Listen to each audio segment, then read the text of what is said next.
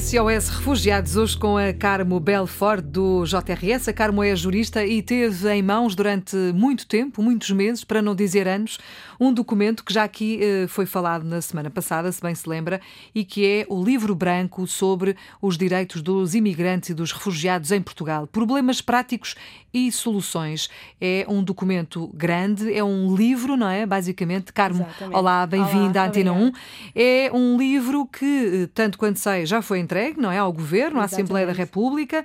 No fundo, o que se pretende é que, eh, em conjunto, se consigam tomar medidas para eh, corrigir problemas, para. No fundo, é um plano de ação, não é? Exatamente. Para eh, fazer face a esta questão, que é uma questão de, de todos nós, de Portugal e, e do mundo, não é? E que tem a ver com os eh, refugiados. Ora, hoje vamos olhar mais em pormenor para este documento e vamos tentar eh, analisar, assim, ao pormenor, algumas situações, nomeadamente o problema que, não sei se é o maior, mas é um dos maiores É um dos entraves, não é? principais, E que sim. tem a ver com o Serviço de Estrangeiros e Fronteiras. Exato. Como disse, este trabalho é produto de vários anos de problemas, não é? O documento foi feito em meses, mas reúne vários anos de problemas. Ah, um deles é, é- é precisamente o- o Serviço de Estrangeiros e Fronteiras, que eh, nos últimos anos não tem acompanhado o crescimento da imigração.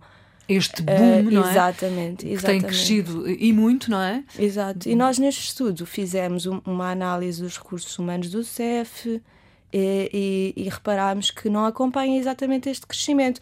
O que, o que resulta em, por exemplo, nos refugiados recolocados que vieram ao abrigo de programas da Grécia e da Itália, se verifique que existem pedidos de asilo por decidir há mais de dois anos sem um único ato instrutório. Como é que é possível? É não gravíssimo. Dois anos à espera.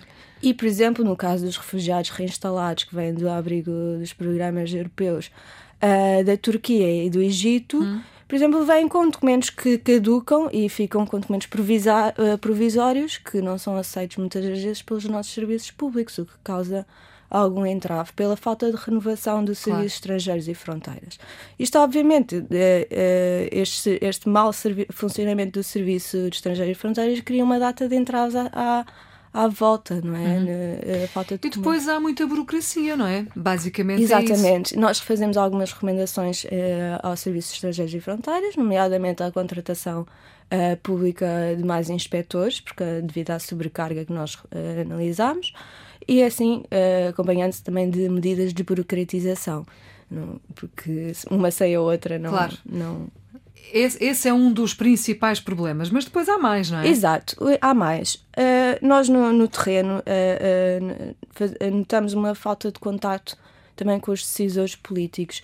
Ao início do, no- do abrigo de do, do programa de recolocação foi criado um grupo interministerial que servia de contacto entre a sociedade civil, ou seja, nós, os IPSS, que fazem o próprio acolhimento, e quem uh, tinha poder de decisório sobre a vida destas pessoas na- nas mais diversas áreas, na saúde, trabalho, segurança social, etc. Etc. Exatamente. E este grupo deixou de reunir, eh, ou seja, que ca- causa um gap não é, entre eh, as necessidades que nós apontamos para os refugiados e imigrantes e quem efetivamente muda a vida dessas pessoas. Portanto, parece que, que estão a falar assim, basicamente para o boneco, não é? Exatamente. Não há Sentimos ninguém a ouvir. muito sozinhos Não há ninguém a luta. ouvir e a poder Exatamente. resolver. E nós recomendamos, nesse sentido, a retoma das reuniões e um contacto mais próximo com a sociedade civil, que não faz sentido estar tão desligada de- do poder público. Mais. Uh, outra questão que já foi abordada no- na proposta de, de lei de orçamento foi a contrapartida nacional dos projetos de acolhimento. Uh, muitas das nossas atividades são financiadas pelo por fundos europeus, muito burocráticos, que nós recomendámos uh, uma alternativa, uh, ou seja, que, tivesse, que estas verbas estivessem previstas no orçamento. Ou Que não fosse uma coisa pontual Exatamente. e agora toma lá aqui um fundozinho. Exatamente, até porque os fundos acabam, não é? Uhum. Claro. E nós eh, E o trabalho somos um serviço porta aberta, Ora, não é? E temos que garantir que a nossa continuidade. Isto, eh, se for aprovado, não é? E se for para a frente, é muito significativo para o nosso trabalho. Há, há essa possibilidade de ser aprovado, Há, mas há. também há a outra de não ser sim. aprovado. Sim, sim. Muito bem.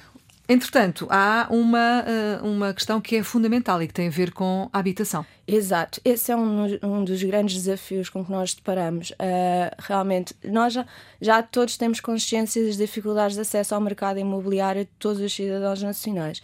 Aos cidadãos estrangeiros somam-se outros entraves, como, por exemplo, o racismo, a xenofobia, a discriminação, Uh, a ausência de um, de um núcleo de apoio familiar ou de amigos uhum. que, por exemplo, uh, ajude os refugiados uh, com a fiança, com, uh, com uma série de, de entraves à própria integração que os refugiados sentem quando estão à procura claro. de uma casa no final dos 18 meses do período assistido. Se para nós já é complicado, não é? Exatamente. Quanto mais para Como é quem é que vem de pode... fora, que não conhece a língua, não conhece Exatamente. a forma de, de tudo isto funcionar, não é? Exatamente, como é que se pode pedir a um refugiado que seja autónomo ao fim de 18 meses se não existem casas? Nesse sentido, recomendamos a criação de seguros de fiança, à semelhança do, do programa de arrendamento acessível, hum. um, que não prevê a inclusão de refugiados. Uh, queria, uh, sugerimos também o uso de fundos europeus, os FAMIs, para reabilitação uh, de habitação pública, para que o Estado depois ceda durante o período do, do fundo, não é? ou, ou, ou mesmo assistência pública de, de, habitação, ponto, sem haver essa reabilitação. Mas alguma solução tem que ser encontrada, porque nos moldes em questão não, não é completamente insustentável, porque cria um grande peso para, para as instituições anfitriãs que estendem o período de assistência uhum. uh, para além dos 18 meses, porque é impossível pedir a estas famílias que saiam. Claro. E também não se podem uh, deixar assim, é um não trauma. é? Já é Abandonar. um trauma, já é um trauma sair da, da casa ao fim de 18 meses Uh, muito menos com, com, este, com estes problemas. Dito assim parece muito, 18 meses parece muito, mas de, de não facto é. não é nada. Não é. é para pouco. quem vem com estes traumas, é pouco. Uh, não vem com uma predisposição para a aprendizagem da língua, uh, o que ajuda muito a procura de casa. Algum, alguns entraves psicológicos que, uhum. que têm que ser compreendidos e tidos em conta.